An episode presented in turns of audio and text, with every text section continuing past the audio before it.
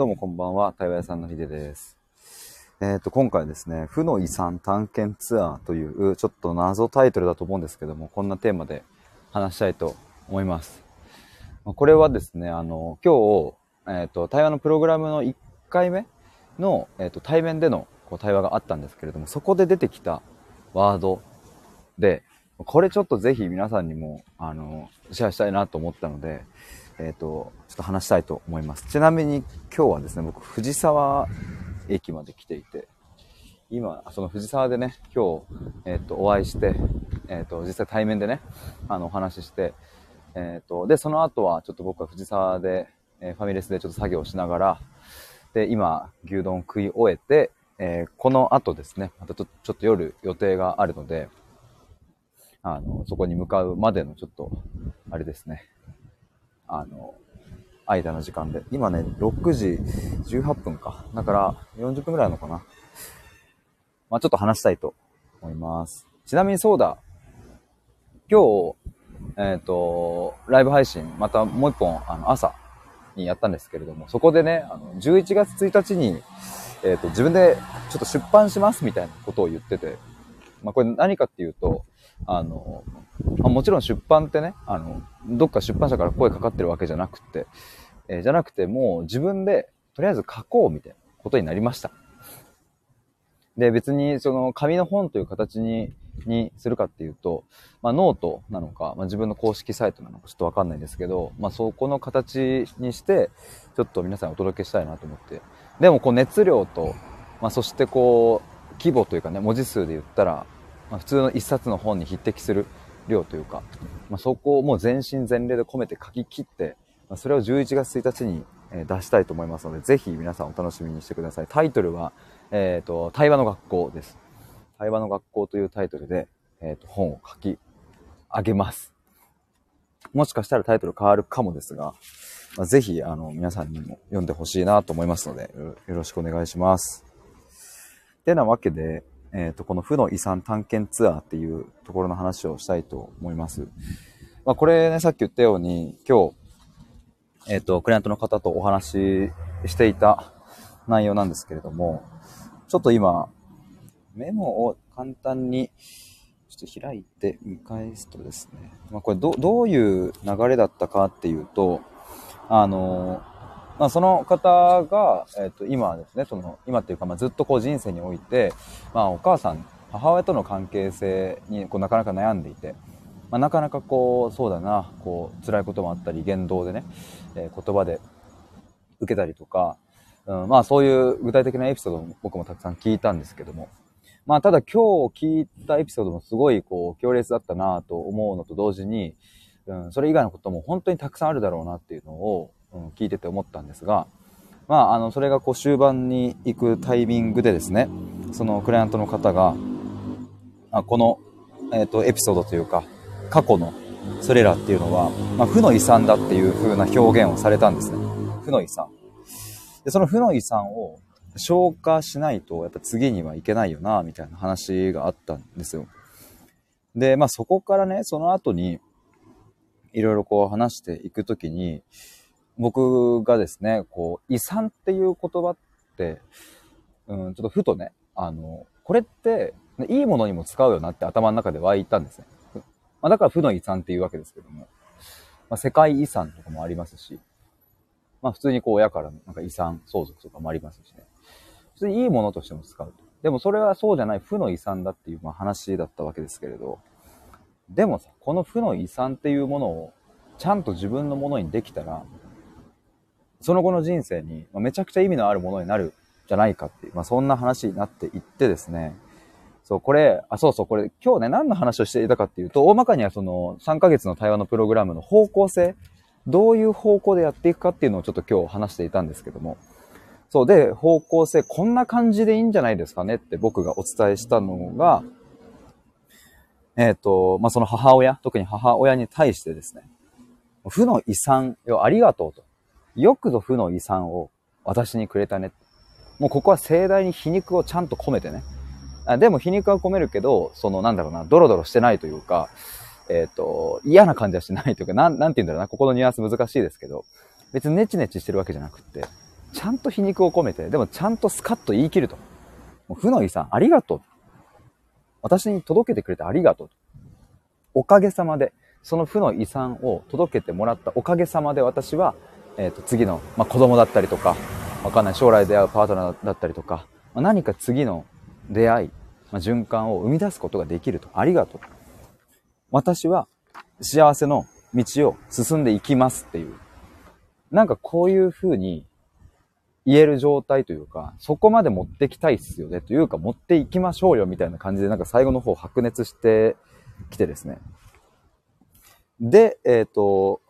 その負の遺産っていう言葉をこう軸にしてね、この3ヶ月間行きましょうみたいな話になった時に、まあ、ふとそのクライアントの方がですね、あの、やっぱその話の流れで、やっぱ負の遺産っていうのは、やっぱきっと今後の土台になるっていう風なことをおっしゃっていて、もうまさにそうだなと思って。もうね、な、なんだろうな。そう、まあ、遺産だからね。これ今日僕も対話の中でなんかお伝えしたんですけど、例えばなんかこれ例として合ってんのかちょっとわかんなかったですけど、なんか負のドブとかだったらさ、いや、ドブは捨てた方がいいみたいな感じになるわけじゃないですか。ドブだったら。でも負の遺産なのでね。それを自分のものにできたらめちゃめちゃでかいですよね。負の遺産は。もう完全に土台になるので。で、その流れで、クライアントの方がこの負の遺産探検ツアーみたいなことをおっしゃったのかな？まあ、ちょっとね、あの、対話の流れ全部事細かに覚えてないので、もしかしたら違うところもあるかもですけれども、そうこんな話を通して、もう負の遺産探検ですねと。あ、そうだ、これ僕が、あれかな、あの、あれだわ、今後の土台になるっていう話から、そう、あの、この負の遺産をもう一緒に見ましょうと。一緒に探検しようとは言ってないかわかんないけど、まあそれで、あ、それ負の遺産探検ツアーですね、みたいな。それだって感じになったんですよ。めちゃめちゃ最後ね、なんか僕も熱くなってめっちゃ楽しかったんですけども。そう、だから、あの、負の遺産っていうのは、うん、まあ、その名の通り負の遺産なので、えっと、普通に向き合うのがね、辛かったりとか、嫌な過去を見たりとか、うん、普通に嫌な気持ちになったりとか、まああるとは思うんですけれども、その遺産をね、一緒に探検しようぜっていうことであれば、というか僕はそれをしているのでね、でもなんかそこにいい感じに名前がついたなと思って、つけてもらったなと思って。で、負の遺産を一緒に探検して、もう見どころ作っちゃいましょう。この遺産の見どころっていう。富士山の見どころはとか、アンコールワットの見どころはここみたいな、まあ、旅行のルルブとか見たら絶対載ってるわけですよね。ここに行きましょうみたいな。でもそれを作る勢いで、えー、一緒に過去のことを振り返っていったら、絶対それもあの土台になるから。それやりましょうっていう、この3ヶ月、そういう方向性になりまして。で、そうそう、この今回のタイトル、負の遺産探検ツアーっていう、うん、その言葉、クライアントの方がおっしゃったその言葉が、まあ、僕はすごくしっくりくるし、えっ、ー、と、なんか、あの、なんだろうな、実際この考え方というか、この言葉を自分の身近に置いておくだけで、ちょっと見え方が変わるとかもあるかなと思って。過去の嫌だったことと向き合いましょうみたいなもの、そう言葉にするとさ、なんかちょっとじめっとしますし、嫌だったことと向き合うのか、みたいな、ねえ、なんか、ちょっと、なんか嫌じゃないですか。でもなんか負の遺産探検ツアーって言われたら、えちょっと楽しそうじゃない？みたいな。なんかそんな感じの空気感がまとってですね。で、実際に僕はやっぱり、ここ1、2年まあ、対話屋さんとして、まあ、対話屋さんになる前から、大学生の頃からですね、人のそういう、うん、まあ、言うたら負の遺産の話を聞いて、一緒に楽しく振り返っていたので、まあ、これはもう間違いないなと思います。大学生の頃も、話のエピソードだけ切り取ったら、あの、もう本当に壮絶なドラマというか、もう、なんだろうな。人はそれを一般的には超重い話というふうに言うかもしれませんが、それぐらいのレベルの話をカフェで楽しく話していたっていうの。なんかそういう時の記憶も蘇りますね。なんか結局一人で見るのはきついけども、なんか面白く一緒にね、過去を遡れると意外と見に行けるっていうのが、まあ、あったりするのかなと思うので。まあお化け屋敷とかもね、一人で入るのは怖いけどさ、絶対怖がらない友達が一人いてくれたらめちゃくちゃ心強いじゃないですか、やっぱ。脅かされても動じないみたいな。おお、お化け出てきたみたいな。だからほんとそういう人と一緒に回れるだけで、あ、意外と大丈夫じゃんみたいな。一人で回るのさすがにお化け屋敷怖かったけど、二人だったら大丈夫みたいなね。まあ、そんなイメージですかね。あ、コメントありがとうございます。ともりんさん、負の遺産ありますねと。負の遺産100選。のんさんどうもこんばんは。切り口面白いですね。これね、ちょっと僕も今日、そうそう、さっきも言ってたんですけど、対話のプログラムの、まあ、1回目のね、対面だったんですけれども、あの、そう、めっちゃ興奮しました。最後。熱くなっちゃいました。さっきも、そう言ってたんですけど、もう負の遺産よありがとう。お母さんこれ、ありがとうプレゼントしてくれて。もう私はこれを持って次の幸せの道を進んでいきますんで、じゃっていう。これ目指したいっすよねって、今さっきも言ったんだけどね。ここ行きたいなっていうのを、うん、あの、なんか僕も熱くなって、わーって話してましたし。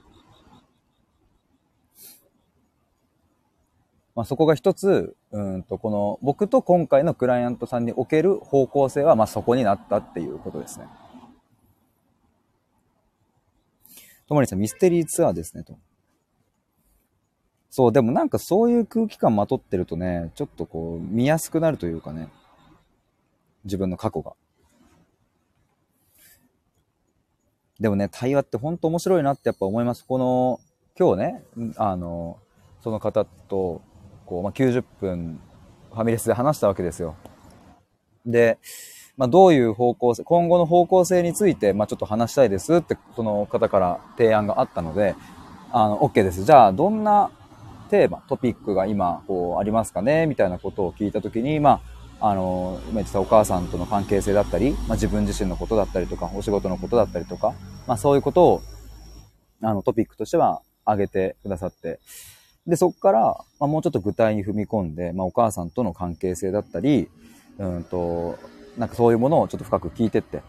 あ、まあ、なるほど、そういうことなのかっていうのは、確かにそれは結構、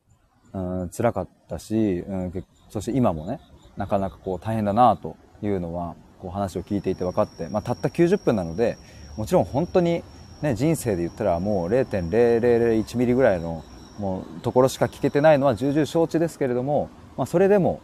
うん、今日の話からは、あの、まあ、かなり想像ができる。ずっとその人生の中で苦しかったところは想像できるなと思って。まあ、その話をしながら、そう。で、改めて、うんと、そうそう、方向性についてどういうふうにしていきたいかみたいな問いになった時に、やっぱりお母さんとの関係性にこう振り回されない。まあこう気にしないみたいな、そういう風な心持ちになれたら、まあいいよな、みたいな話に、いいなっていうのをクライアントさんも言ってて。うん、なんか今はね、こう、なんか、お母さんから言われた時に、うんと、まあ、なんか嫌なこと言われてもね、言い返しはしないと。むしろ言い返すことなんてほぼなかったと。なぜかって聞いたら、言ってもどうせ、どうせ変わらないし、お母さんはっていう、まあ、そういう気持ちもあったって、もうこれめちゃくちゃわかりますね。これ共感する人めっちゃ多いんじゃないですかね、なんか。親とか。特に、わーって怒られたりとか、なんかこう価値観を押し付けられたりしてね、本当は自分は、それ嫌だとか、いや、そんな風に考えたくないとか、私はこうしたいって、なんかそういう思いがあるけど、でもなんかね、それをこう言い出すと、また反論されるし、うん、でそれをまた反論するエネルギーも使うのめんどくさいし、そうめんどくさいってあると思うんですね。だったらまあ、もういっか。受け入れとこ。まあいいや。っていう風にすることって、まあまあ僕は、僕も多かったし、あるんじゃないかなと思うんですけども。でもなんか、あの、まそそういう関係性っていうのは、どっかで何か終止符を打つのか、変化を起こさなければ、やっぱりそのまんま続いていくので、なんかそこにちゃんとね、切り込みを入れていくっていういい意味で。まあ、それが、こう、対話ができる、僕ができることだなとも思うんですけれども、まあ、そんな話をしている中で、で、えっ、ー、と、そう、あの、この負の遺産の話とかにつながっていった感じですね。それを消化したいんだと。過去のお母さんとのこう負の遺産、それを消化したい。で、消化できればこう次に進んでいけるみたいな。で、負の遺産よありがとう。私は幸せの道を歩んで進んでいきます。いいキャッチコピーというか、なんか、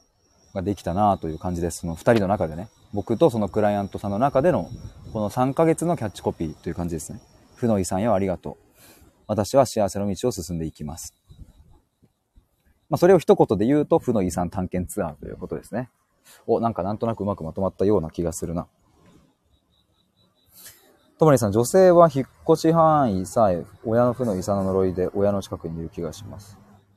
女性は何ですかねうーん。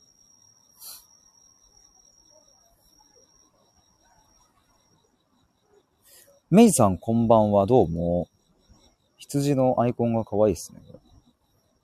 虹色？羊が可愛いです。どうもどうも。ともりさん、男性もかな？え、どうなんだろう？ちょっと僕、そこは、男女差はちょっとわかんないですけども。ともりさん、東京に上京してる人、男性が多い気がする。うーん、そうなんだ。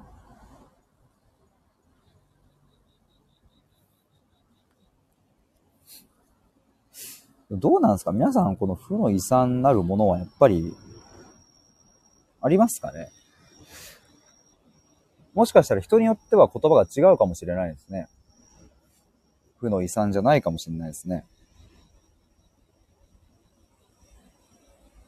なんか、なんだろうな僕はよくね、ドロドロした腐ったものって、僕自分自身のね、自分自身の過去については、そういう風に表現することはあったな。腐ってるっていうか、臭い。みたいな。これね、結構ね、ちょっと脱線するかもしれないですけど、こういうの結構大事で、あの、よくね、感情に蓋をすると、心に蓋をするって言うじゃないですか。蓋っていう。あの蓋って何なのかっていうのを結構考えた方がいいなって対話してるとよく思うんですね。蓋って言うとさ、皆さんどんな蓋を想像しますか？蓋ってこの世にたくさんあってさ、例えばなんかジャムのね、瓶の蓋みたいなのキュキュキュってさ、あの何回して取り外す蓋もあるし、ゴミ箱みたいなパカってやる蓋もあるしとか、まあ、いろんな蓋がある。このイメージをやっぱり対話するお互いにちゃんと共有しておくことって結構大事だなと思って。細かいですけどね。むっちゃ大事。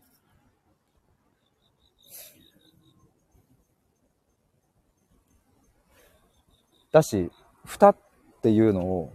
えっ、ー、と、いう言葉を使った瞬間にですね、一つ前提が生まれるっていう。その前提は何かっていうと、やっぱこう区切りがあるってことですね。箱というか。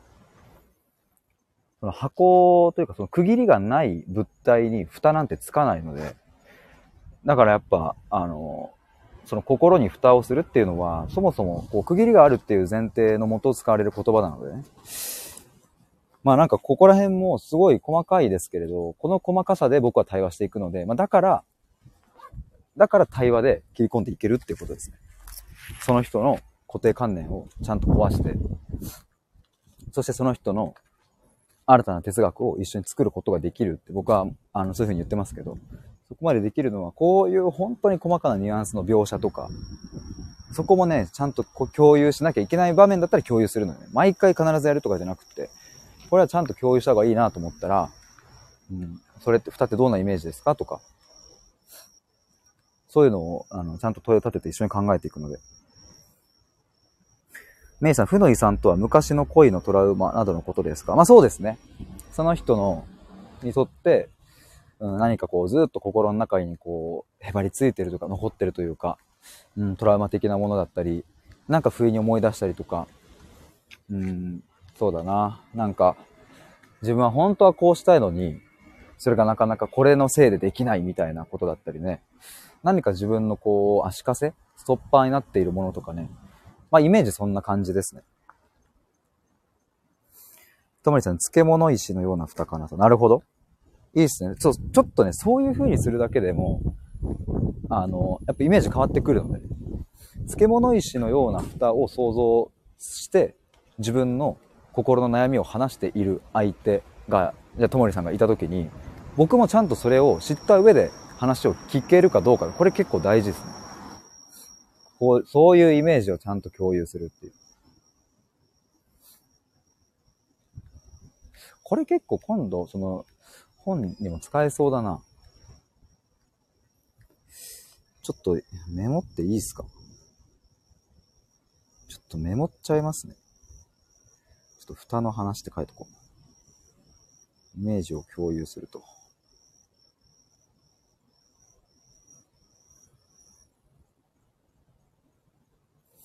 トモリさん、イメージ共有大事ですね。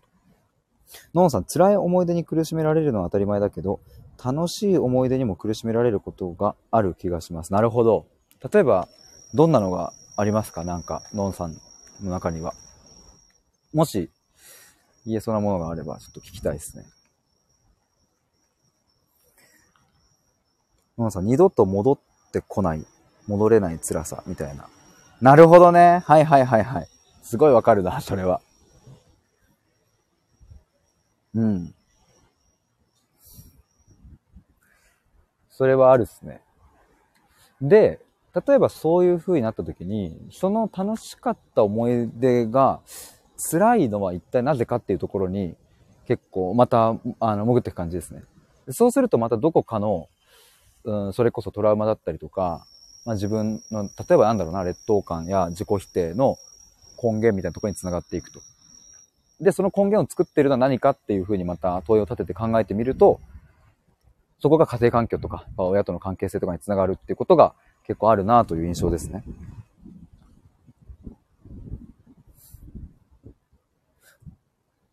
でもそう、楽しい思い出が楽しいとして残る、残っている思い出もあるし、辛いってなる思い出もあるし、みたいな。ここのやっぱ差とかもね、もしかしたら考えていくの面白いかもしれないですね。ともりさん、楽しければ楽しいほど辛い。メイさん、私は優しかった人がパートナーになったら、えー、モラハラに変わったことがトラウマですと。今もパートナーの関係にあるってことなんですかね。深く愛したいのに、新しい関係が育めないですねと。うん。なるほど。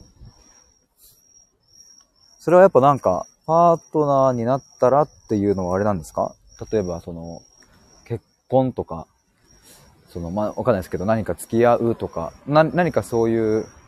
こう、パートナーになるって、こう、お互いに、どっかで合意を取るタイミングみたいなのがあった。みたいな感じですかね。そこからちょっとこう変わったんですかね。メイさん、元旦那です。なるほど。結婚されたタイミングで変わったっていう。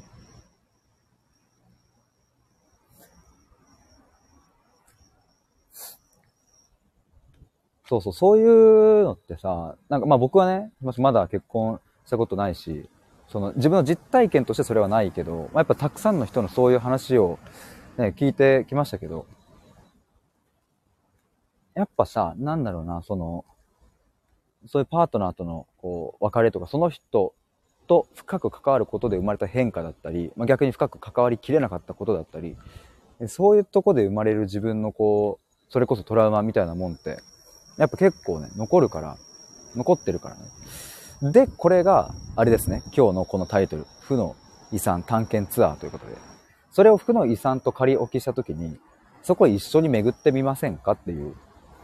で、巡ってみるとね、意外とね、あの、意外と、お、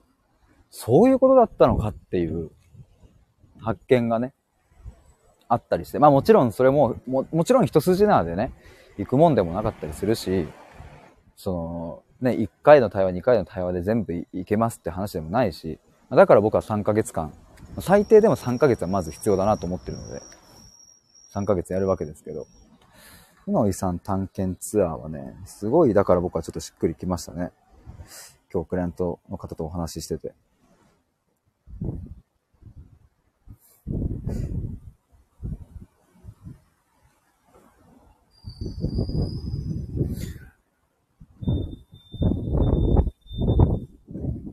なんか皆さん他にもありますか？負の遺産みたいなもの。僕はね、あの、スタイフの収録とかでも、まあ母親とのことをよく話してて。母親はもう亡くなってますけど、僕が5歳の頃とかに、に抱えたトラウマの話とかを、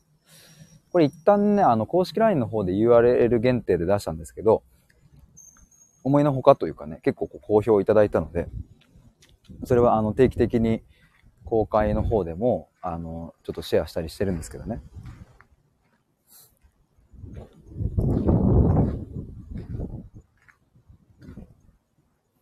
ちょっと僕は今、ブランコに乗ります。うわいしょと。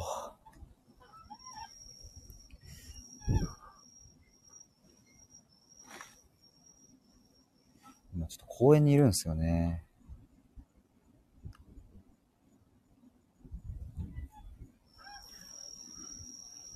いい風だな。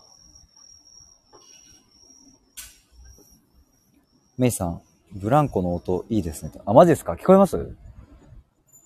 え、ちょっともう鳴らしたいな。ちょっと待って。鳴らしたいと思ったら鳴ら、鳴らなくなってしまう。あれ？聞こえるかな？あ、ちょっともうちょい声で見ればいいか。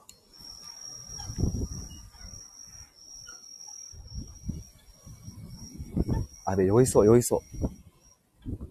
あ、ちょっと降りよう。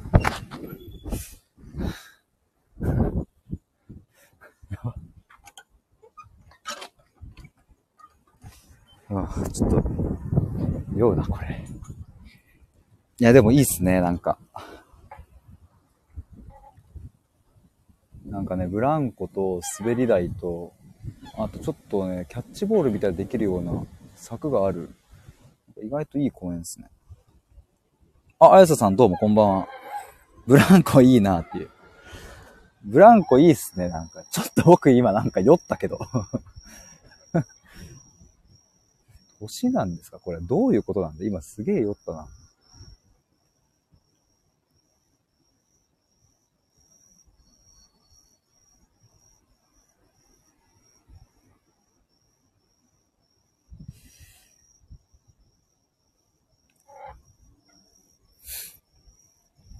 のんさん、めっちゃネガティブな話かもしれませんが、そもそも生きてるだけで負の遺産が蓄積されてる気がします。なるほど。それはなんかあれですかね、特別な何か出来事がなくてもその感覚があるっていうことですかね。生きてるだけでっていうのは。取り立ててこの経験をしたからとか、今日こんなすっごい嫌なことがあってとかじゃなくって、なんか、なんとなく、塵も積もれば的な感じなんですかね。あやささん、キャッチボールも久しぶりにしたいっていう。キャッチボール楽しかったな。昨日もちょうどね、ミシルさんとキャッチボールしてたんですけど、よっちゃんの可愛いですね。もうね、いやー、これは、やっぱ、何なんですかね。まあ、飯食った後だからっていうのもあんのかな。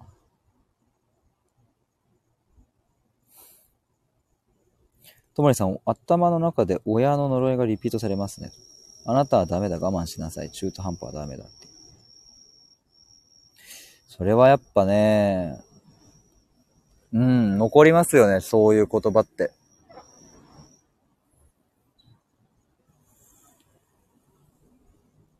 ダメだってなんでそういう言葉になんだろうな。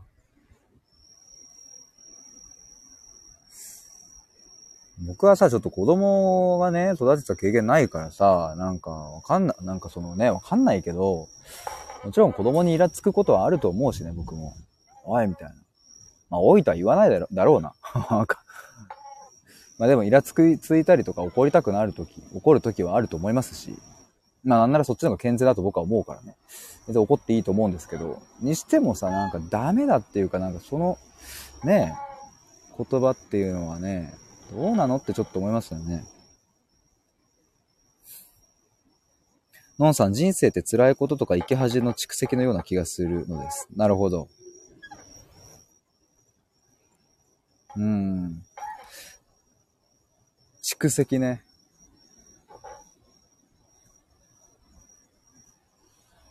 どうして蓄積するんでしょうかね。なんかここも、ね、対話をする中でまた一緒に考えてみたいなと思うようなところですね。蓄積っていうのは、やっぱりね、こう溜まっていくので、要はどこかにこう、逃げ場というか、こう排出場所がないから蓄積していくわけで。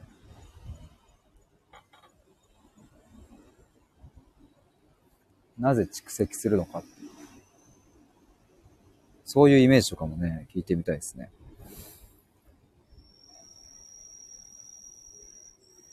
ともりさん、ミステリーツアーですね、と。仏教では生きてることが苦と言います。納得。牛さんどうもこんばんは。お久しぶりです。今僕はブランコに乗っております。ともりさん、親になって思うけど、自分の性格に似てる子供にイライラしちゃいますね、と。おそらく自分を見てる気がしてる。まあ、それはもう本当にね、ありますね。あの、うん。僕も子育ての経験ないけど、僕と親子関係、僕と親、兄貴と親、弟と親、その関係性も全部見たし、ちょうど子供がやってきた。まあ、あとたくさんね、対話のお相手の話も聞いてきたし。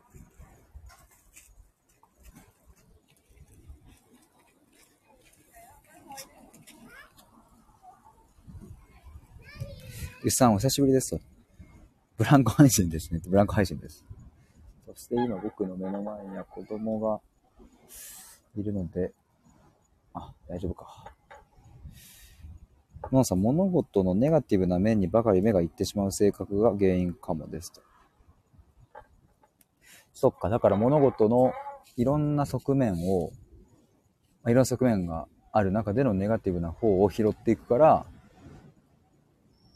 まあ、究極、すべての物事をネガティブに解釈することもできますからね。多分蓄積していきますよね。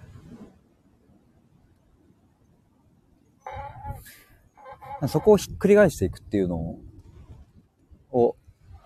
一つできると、もしかしたらいいのかもわかんないですし、でも逆にね、その、ネガティブな面にばかり目が行くからこそ、感じられてるものがある可能性もあるしね。だから僕はそれが悪い状態だとは思わないし、むしろネガティブな面ばかり見る。例えば30年が仮にあったとして、で、まあその後、それを徐々にひっくり返していった30年があったとした、時に、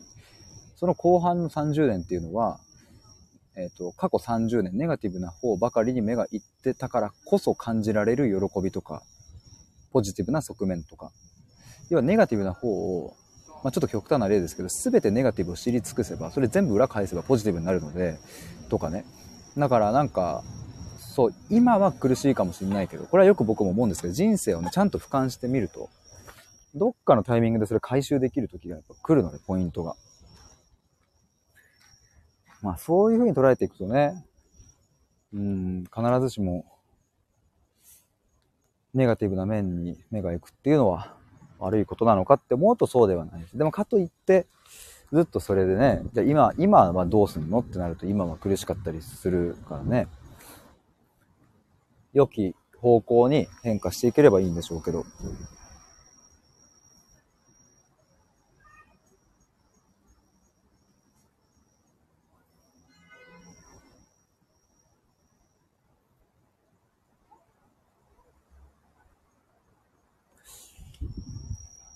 ちょっと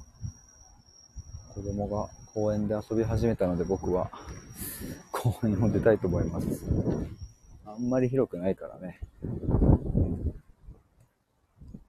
いしょ。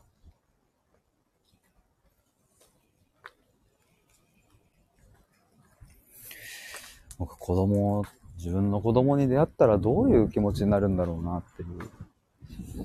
そういうことを考えるんですけどね。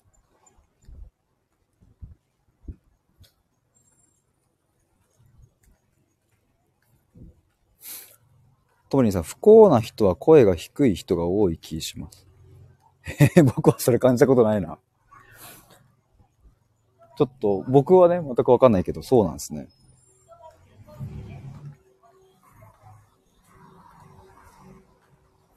ともりさん、高い声で私不幸という人はあまり感じない。へえ。それも僕はあんまりわかんないですね。ともりさん、私の偏見かも。うんうん。まあ確かにそれはあるかもしれないけど。実際ね、その、そう、なんか、やっぱ表面的にめちゃくちゃ幸せそうなさ、人がさ、本当に幸せかどうかなんて、わかんないしね。だから、よくあるのが、もう、なんだ？例えば、旦那さんが、えー、それなりにいい会社にね、勤めていて、えー、奥さんも、こう、なんだろうな、ご近所付き合いが良くって、子供が2人いてね、すごい一軒、いい家に住んでいて、で、まあ誰から、誰がどう見てもあのご家族はとってもいいパパでお父さんとお母さんでね、子供もほんといい子で可愛くてみたいな。そんな家庭で果たして何が起きてるのかなんて、知れないんです、本当は。でもみんなその表面側だけを見て、あの家庭はなんか恵まれてるとかね。お金持ちだから。ああ、あんないい一軒家に住んで、いつも穏やかで。みたいなところを拾ってね、幸せだっていうふうに判断しますけど、それはね、本当にね、あの、わかんないから。というか僕が、うんと、対話してきた経験上ですね、そういう人こそというか、そういう家庭で育った子供こそ結構抱えてるっていう。意外とね。なんかいわゆる、なんだろうな。うーんと、まあ、普通の家庭っていうのかな。ちょっと普通の定義難しいですけど、いわゆるね、なんかそういう、まあ、サザエさん、サザエさん？ドラえもん？クレヨンしんちゃん？そういうアニメとかで描かれるね。そういう家庭で育つ人ほどね、結構ね、表面化できない悩みを。そういうのもあるからね。要はさ、その、もちろんね、絶対僕は、あの、嫌だし、そんなの。嫌だって前提ですけど、例えば虐待とかね、そういうのって、まあ、なんだろうな。まあ、これもね、すごい、こう言うとさ、すごい難しいな。難しいんだけど、ちょっと、まあ、例を比較するために言うね。あの、やっぱ表面化させやすいですよ。いや、そうじゃないっていうのももちろんありますけど。つまり、そういう、こう、表だって誰がどう見ても親が悪いじゃんって言えるような状況って反抗しやすいし、うんと、ヘルプを出しやすいっていうのはある。でもこれ一応ね、本当あの、結構センシティブな話自分で突っ込んだな。でもこれも言えないから大変っていうのももちろんあるからね。ちょっと難しいんだけど。まあ、ただちょっと本当あ、僕が言いたいのは、その虐待云々ではなく、ちょっとこれから言うことですね。でも、一方でさっき言ったような、誰がどう見ても幸せな家庭だよねっていう風に、うんと、なってる家庭で育った子供は、それが当たり前で、それが普通で、それが恵まれてるって思うから、で、こんな恵まれてる自分よりも苦しい子供たち、苦しい家庭で育った人なんてたくさんいるって、まあ、容易に想像がつくから、自分の苦しみなんて外に出せないっていう。この構造はめっちゃ、これが言いたかったです。虐待産んだらちょっと忘れてください。でも言いたいことはこれです。だから、結構幸せそうに見えるあの人、めちゃくちゃ大変だと思いますよ。僕はそういうふうに、別に決めつけないですけど、その可能性があると思って人とは接しています。それは何も悲観的なものではなくて、ちゃんと可能性を持ってるっていうことですね。むちゃくちゃ不幸そうに見えたって、その人にとってそれが幸せかもしれないですし、まあ逆もしっかりですね。せいさんこんばんは。配信ありがとうございます。家事しつつ聞かせてもらいます。一見幸せそうに見えたり、他者との比較で恵まれている人の苦悩は理解されづらくて、それも大変ですね。うん。そうそう、他者との比較で恵まれている人の苦悩っていうのは理解されづらいですよね。だし、うん、そんなね、すごい恵まれ、なんかお金持ちとか、そこまでこう恵まれてるわけじゃないけど、かといって、なんか超こう貧乏とか、なんかすごいこう恵まれてないみたいなわけでもなく、まあまあなんか普通にこう両親がいて、兄弟いて、うん、まあそれなりに仲良くはやってきて、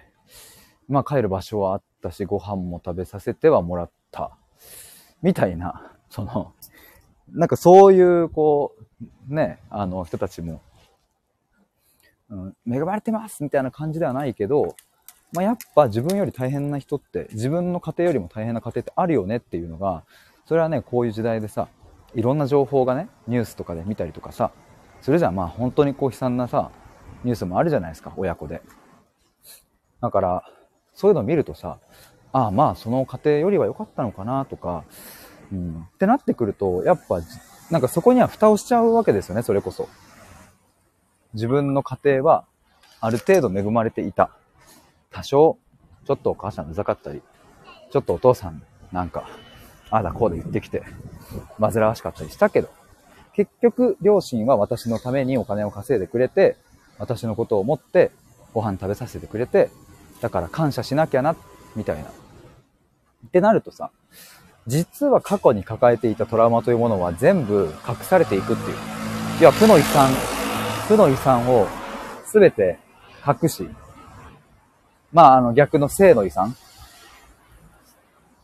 性の遺産ってなんかあれだね、普通に遺産がね、あの、プラスの遺産。その精神的な方に。なんかそちらばかりに目がいく。お父さん一生懸命頑張って働いてくれた。お金稼いでくれた。ありがとうっていう、そっちばかりに目が向いていくっていう。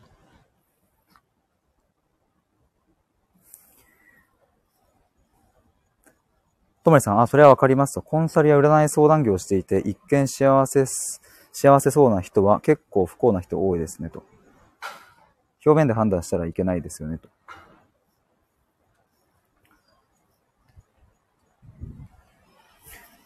のんさん、性の遺産にも苦しめられるという構図ですね、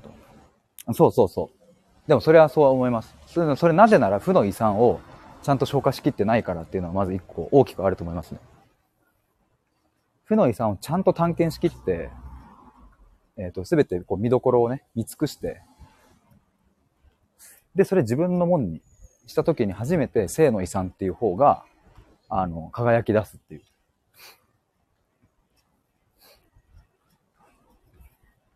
それはあると思いますね。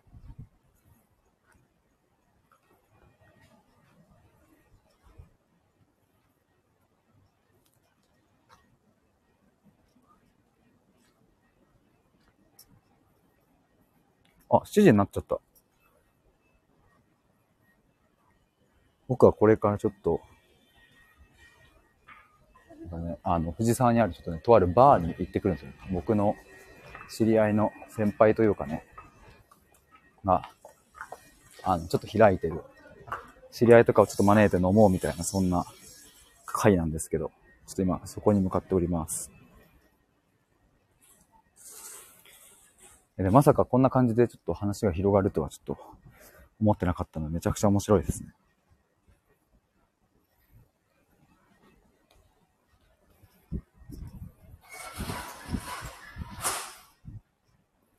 うん、まあでもこのちょっと前のね、表面で判断したらいけないっていうのはもう、もう間違いなくそうですね。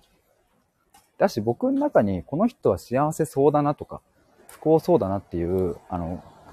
そういう、なんだろうな、基準は一切ないので、その人が幸せかどうか、不幸かどうかなんていうのは僕には、あの僕はそこには全く興味がないというか、僕が興味を持ったところでどうにもできないので、僕はそこでは一切判断しないし、エピソードがあまりにも悲惨で、あまりにも過酷なものを聞いたから、ああ、この人は大変だなとかも別に思わない。それをどう捉えるかはその人次第なので。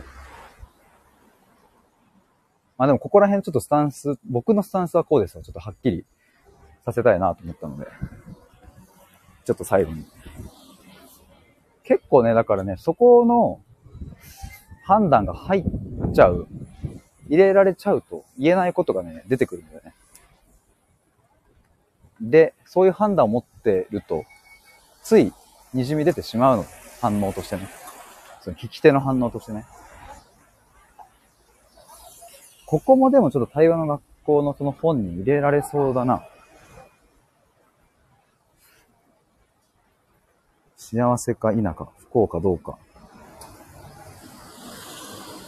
ちょっとメモしますわ。ありがとうございます。ちょっと、いろいろとコメントいただいて。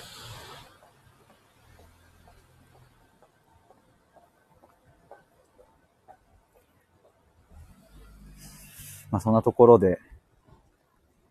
今日はちょっと、この配信も熱くなりましたが、また、あのー、10月の1日に、えっ、と、対話のプログラムのクライアント募集を限定1名で出しますので、もしよかったら、公式 LINE 登録してお待ちください。今、リンクちょっと送ります。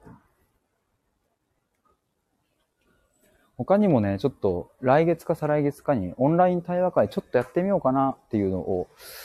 ぼんやり考えてて、ちょっとまだ確定ではないんですけど、まあそういうのも公式 LINE でちょっとお知らせしますので、よかったら登録お願いします。ということで、今日は